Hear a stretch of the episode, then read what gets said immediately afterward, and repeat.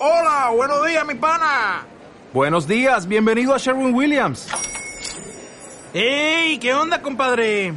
¿Qué onda? Ya tengo lista la pintura que ordenaste en el ProPlus app. Con más de 6.000 representantes en nuestras tiendas listos para atenderte en tu idioma y beneficios para contratistas que encontrarás en aliadopro.com. En Sherwin Williams somos el aliado del PRO.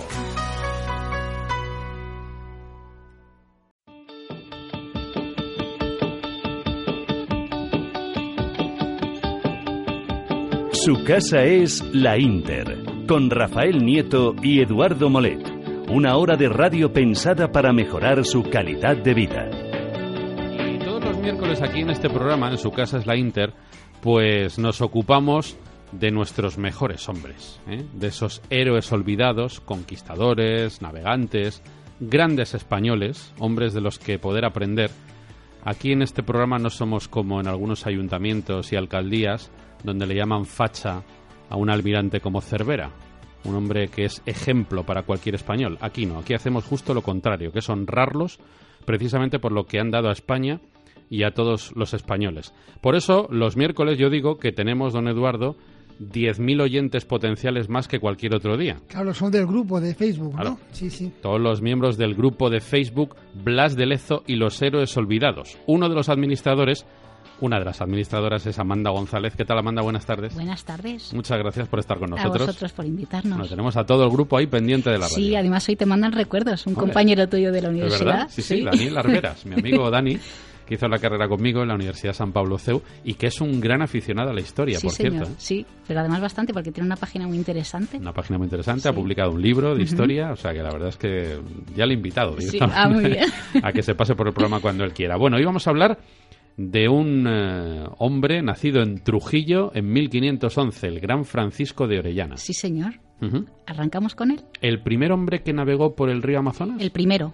Bueno, el primero, él con su, con su hueste, pero bueno, se le considera él porque él iba al mando, él iba en cabeza. Y la verdad es que eh, nació en 1511, murió en 1546. Muy joven. Murió muy joven. Muy joven. Pero en esos años, Fíjate. afemia que le dio tiempo de hacer cosas. Sí, sí, sí. y Además, una, una aventura totalmente épica y muy, muy, muy bonita. Muy bonita. El Amazonas tiene miles de kilómetros, ¿no? Pues 6.000 kilómetros. Claro, 6.000 Sí, es que 6.000 kilómetros se dicen pronto, pero atraviesa lo que es el continente, lo atraviesa prácticamente. Ujú. Sí. El río más caudaloso de la Tierra está Sí, considerado. se, se calcula que una quinta parte del agua dulce del planeta lo contiene la- el Amazonas. sí. Pues allí que se fue el bueno de Francisco de Orellana hace más de 500 años. Bueno, a ver, eh, realmente la aventura de Orellana empieza cuando con 16 años le tenemos ya en el Nuevo Mundo, seguramente alentado por las noticias que le llegaban de su primo Francisco Pizarro, Claro, que la eran primos. familia, la familia de Francisco Claro, Pizarro. entonces, bueno, pues le tenemos allí en, en el Nuevo Mundo, se le, se le sitúa en las, en, en las campañas de Nicaragua, se le sitúa costeando la, eh, la zona de Panamá y México buscando eh, el paso que unía los dos océanos, el Atlántico y el Pacífico. Sí. Se le sitúa con Pedro de Alvarado y se le sitúa en la conquista de Puerto Viejo, actualmente Costa Rica, donde allí pues los indios le tiraron una flecha que le vació el ojo y a partir de entonces pasó a ser conocido como el tuerto. Y la iconografía que nos ha llegado a día de hoy de Orellana pues es conocido como el tuerto. Iba con su morrión y tal y, y su parche. Bueno, pues él marcha a Perú a reforzar las huestes de su, de su primo Francisco Pizarro y llega a Perú, no sé si os acordáis cuando hablamos de Pizarro, eh, él había tenido que sofocar varias rebeliones incas, una de ellas era eh, la de Manco Inca Yupanqui, que asedió la ciudad de Cuzco, donde estaban Gonzalo y Hernando Pizarro, y fue un asedio brutal. Bueno, pues Orellana llegó justo en el momento en, eh, para poder socorrer a los españoles, y poco después eh, fue cuando se desataron las luchas entre los almagristas y los pizarristas. Orellana obviamente tomó partido por sus, Claro. por sus familiares y cuando dan muerte al magro, en el reparto de tierras, eh, a Orellana le toca lo que es ahora en la parte de Ecuador, la zona de Guayaquil. Bueno, pues él eh, refunda Santiago de Guayaquil, pero fíjate que era una ciudad que ya habían destruido por dos veces los indios.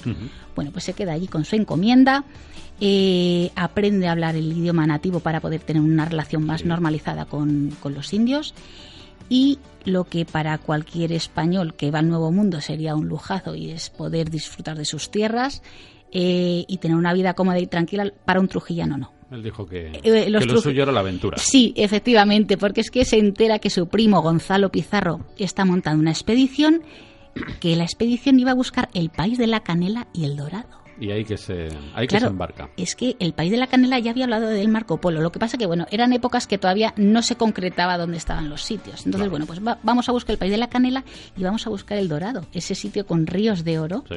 y donde los nativos pues pintaban a sus reyes con polvo de oro. Es que, Bueno, es pues que tú fíjate lo que había. Vamos a dejarlo Venga. ahí en expectativa y luego contamos la aventura de, de Orellana, las penurias para atravesar los Andes. Hay que ponerse en aquella época, ¿eh? atravesando los Andes. Y, en fin, todas las aventuras que tuvo en esos 35 años de vida, pero que dieron desde luego para mucho. Y que le han convertido en uno de los españoles más admirables y memorables.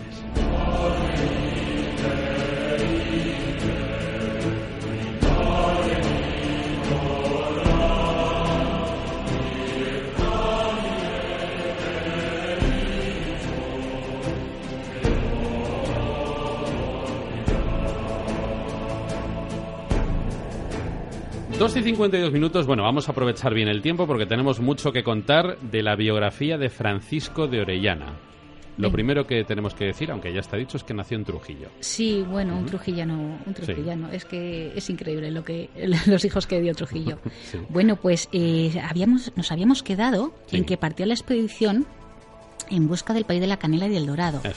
Partió una expedición con 220 hombres y 4.000 indios. Mm. Eh, mm, es increíble. O sea, no era normal una expedición con tanta gente por los problemas logísticos que, que se podían dar. ¿Cuántos hombres? 220 españoles y 4.000 indios. Normalmente hacían de... 220. Eso es. Normalmente los indios hacían de porteadores, pero bueno, si había que luchar, pues eh, Sí, claro. claro. había que luchar. Y mm, la, la expedición se fraccionó en dos, eh, en dos expediciones para poder abarcar más terreno. Entonces, Gonzalo Pizarro eh, empezó la expedición desde las llanuras andinas y Francisco de Orellana directamente se adentró en la selva. ¿Qué pasa? Que eh, se encontraron a los pies, las dos expediciones se encontraron a los pies del volcán Zumaco y allí, pues digamos que mm, establecieron como su cuartel general, ¿no? Bueno, pues Orellana continuó camino y sí que encontró algunos árboles de la, de la canela, pero él se volvió y además escribió al rey Carlos y le dijo, Majestad, es que no eh, hay cuatro árboles eh, muy desperdigados unos de otros, esto es un clima que no se puede cultivar. Además, creo que la canela era muy poco aromática, ¿no? Eh, pues, bueno, según eh, he visto por ahí, la pero calidad pero no era, era apreciada, ¿eh? también tenía Mm. incluso más valor que, que el oro, lo que pasa que es que, pero más que nada por lo, por lo escasa que era. Claro. Y, se, y nada, se volvió, se volvió con las manos vacías. Lo que pasa que es que cuando volvió el, cama- el campamento base es que estaba en unas condiciones lamentables porque no tenían comida. Es que la comida allí con el clima se, se pudría. Se podría, claro. Efectivamente. humedad, Entonces eh, Gonzalo Pizarro le dijo, te, coge a tus hombres y vete a buscar comida y, y- y nos la traes porque es que nos vamos a morir de hambre. Es que está, tenían más hambre que Carpanta, de verdad, literal. Entonces el, ellos parten y bueno, el, el acoso al que fueron sometidos por parte de los indios fue brutal. No solo les atacaban desde las orillas, les flecheaban desde las orillas, sino que los indios envalentonados se montaban en sus canoas y les perseguían. Eh, llegó un momento que estaban igual hambrientos porque es que no podían bajarse de los barcos a abastecerse. Entonces eh, Orellana dijo, bueno, pues vamos a volver. Claro, los hombres amenazaron con amotinarse porque dijeron, no hemos llegado hasta aquí, no hemos pasado tantas penurias para volvernos de manos vacías. Eh, entonces ahí Francisco Orellana se vio en una encrucijada importante. ¿Qué hago? Vuelvo y vuelvo con las manos vacías cuando yo había prometido volver con comida y además con la presión de mis hombres mm, con, con la posibilidad de amotinarse o continuamos camino. Pues decidió continuar camino, decidió renunciar a la autoridad de Gonzalo Pizarro y pero sí dejó por escrito que él tenía deseos de conseguir tierras para su rey, ¿vale? Para Sí. minimizar los problemas. Continuaron camino, un camino penoso, porque eh, el, el clima, la humedad, las armaduras se oxidaban, eh, no podían parar a coger animales para comer. Se tenían que comer el cuero de los cinturones, se tenían que comer el cuero de las... La suela bueno, de los zapatos. Sí, sí, la- los enganches de las armaduras se enganchaban con cuero. Al final, cuando flechaban, con, cuando luchaban contra indios, pues se ponían las armaduras con lianas o con lo que pudiera, se lo sujetaban porque no tenían absolutamente nada. Y, eh, pero a la vez también encontraban animales exóticos, encontraban unas plantas, pues imaginaos aquellos helechos gigantes o las plantas carnívoras. Y eh, claro, ¿qué es lo que pasa? Que Orellana llevaba con él a uno de esos veedores del rey. ¿Quiénes eran los veedores? Eran los ojos y los oídos del rey. Claro. Eran quienes ponían por escrito los territorios por los que pasaban. ¿Y, a quién se había llevado Orellana? Pues a otro paisano suyo, a otro trujillano. Además es un personaje que a mí me da muchísima ternura. Sí. Fray, Fray Gaspar de Carvajal. Pues lo dejamos en Fray... Sí, ¿Eh? Lo perfecto. dejamos ahí, si Sí, te sí. parece. Son las 2 y 57 minutos. Hay que hacer siempre una pausa a esta hora. A las 3 en punto vamos a escuchar a Concha Piquer, que es un auténtico regalazo. Y luego con Amanda continuamos González, con Amanda la biografía de Francisco de Orellana. Y estábamos, Amanda. Estábamos hablando de Fray Gaspar de Carvajal, que era un dominico que les acompañaba y escribía pues todo lo que sucedía en aquel viaje. Eh, escribía, pero también sufría como cualquiera de aquellos soldados. eh, sufrió heridas gravísimas, en concreto dos, por flechas. La primera, la primera, fíjate, la, la describía así, dice, antes que saltásemos en tierra nos hirieron a cinco, de los cuales yo fui uno, que me dieron un flechazo por una hijada que me llegó a lo hueco y si no fuera por los hábitos allí quedara. Pero es que él estaba tan convencido que- de que Dios le, le requería para cosas más elevadas que después de haber conocido, haber pasado por, eh, por un pueblo que eh, los llamaron las Amazonas, porque les recordaban a aquellas Amazonas que era una tribu de guerreras. Bueno, pues después de haber conocido a las Amazonas, eh, la segunda herida le venía, decía, y de todos en este pueblo nos, n- nos hirieron sino a mí, que me permitió nuestro Señor que me diesen un flechazo por un ojo, que me pasó la flecha al cogote, de la cual herida perdí un ojo y no estoy sin fatiga y falta de dolor, puesto que nuestro Señor, sin yo merecerlo, me ha querido otorgar la vida para que me enmiende y le sirva mejor que hasta aquí. Tremendo el dominico Gente allí recia, aguantando. ¿eh? Sí, sí, sí. Gente muy recia. Bueno, pues mira, después de 6.000 kilómetros del Amazonas, después de haber recorrido, eh, haber conocido multitud de pueblos de los que no, no- no- tampoco se podían comunicar porque no lo permitían aquellos pueblos y porque el idioma tampoco lo conocían, fíjate que el Amazonas, la parte más estrecha son 3 kilómetros. Orellana lo, def- lo definía como un río más grande que el propio mar. Bueno, pues eh, llegaron al Atlántico. Él partió para España a dar noticias de lo que de lo que él había de lo que él había descubierto. Ya al llegar a España se, con- se encuentra con que Gonzalo Pizarro lo había denunciado por traición.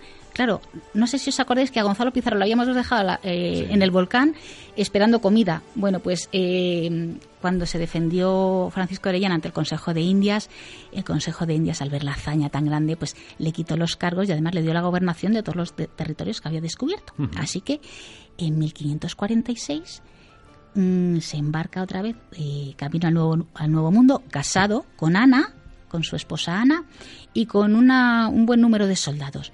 Su intención era eh, remontar el Amazonas desde el Atlántico, es decir, hacer el camino inverso. Pues muy mal, porque las enfermedades, los mosquitos que transmitían la malaria, eh, aquello empezó a hacer estragos y uno a uno fueron cayendo todos los expedicionarios. Así que tenemos en agosto de 1500, en noviembre, perdón, de 1546 a Orellana muy enfermo, perdido, totalmente desorientado, viudo ya, eh, muriendo en el interior del Amazonas, no se sabe dónde, muriendo sin haber encontrado el dorado, pero habiendo pasado la historia por haber sido el primer hombre en atravesar el continente navegando el Amazonas. Impresionante. Espectacular. La verdad es que hombres eh, de los que ya no quedan, ¿no? obviamente, porque a ver quién tiene el valor de hacer una, una aventura así completamente hacia lo desconocido, don Eduardo. ¿eh? Pues sí, y es que además el Amazonas es un mar. Sí. Porque es de tres kilómetros es que... Sí, sí, Tres claro. kilómetros en la parte más Claro, estrecha. es que no se ve Claro. la, la otra orilla en No, no, ocasiones. no o sea, otra en orilla. tres kilómetros es, la orilla está muy lejos y Sí, si no hay mucha claridad hay días que no se ve seguro. Sí, por eso los indios se montaban en sus ca- ¿no? Así iban a flechearles y a perseguirles directamente, porque claro, desde la orilla no llegaban, así Claro. que iban a por ellos. Me ha parecido leer en algún sitio de, de estas expediciones que él daba a veces la orden de, de zigzaguear con la claro con la embarcación Claro. para poder ver las dos orillas. Efectivamente, si no era y- para ver si podían desembarcar en alguna de ellas para aprovisionarse de comida, porque su mayor problema fue, aparte de las enfermedades y la malaria, fue la falta de comida. ¿Y, y dónde salió? ¿De dónde salió entonces? Pues salió de, eh, veamos, de, eh, pues yo creo que de, ah, de, de los Andes. de los Andes. Yo creo que yo creo que de aquella parte. ¿Y con qué embarcación o cómo lo...? Pues Es que hicieron un sí, bergantín, ¿no? hicieron- un, berca- un bergantín a, mi- a mitad Sí. de camino, además creo que se llamaba Victoria, creo que le pusieron Sí. el nombre de Victoria, pero creo que terminaron con dos bergantines, ¿eh? con dos bergantines llegaron al Atlántico. Sí, Tremendo. La Increíble. verdad es que impresionante. Pues hemos aprendido un montón de cosas de Francisco de Orellana y las que nos quedan todavía. Eh, saludamos a todos los oyentes Sí. del grupo de Facebook de Blas de Lezo y los héroes olvidados. ¿Cualquier oyente se puede hacer de este grupo de Facebook, Amanda? Sí, por supuesto, cualquier oyente interesado se mete en Facebook, en su, en su perfil de Facebook, nos busca, Blas de Lezo y los héroes olvidados, Sí. nos pide entrar y yo le doy paso. Muy bien. Y le damos la bienvenida. Pues el próximo miércoles más, Amanda. El próximo miércoles, si os parece, porque está muy cerquita la batalla de Villalar, el aniversario, entonces hablamos de los comuneros. Perfecto. Venga. Fenomenal. Pues ya lo dejamos anunciado. Las 3 y 14 minutos, su casa es la Inter.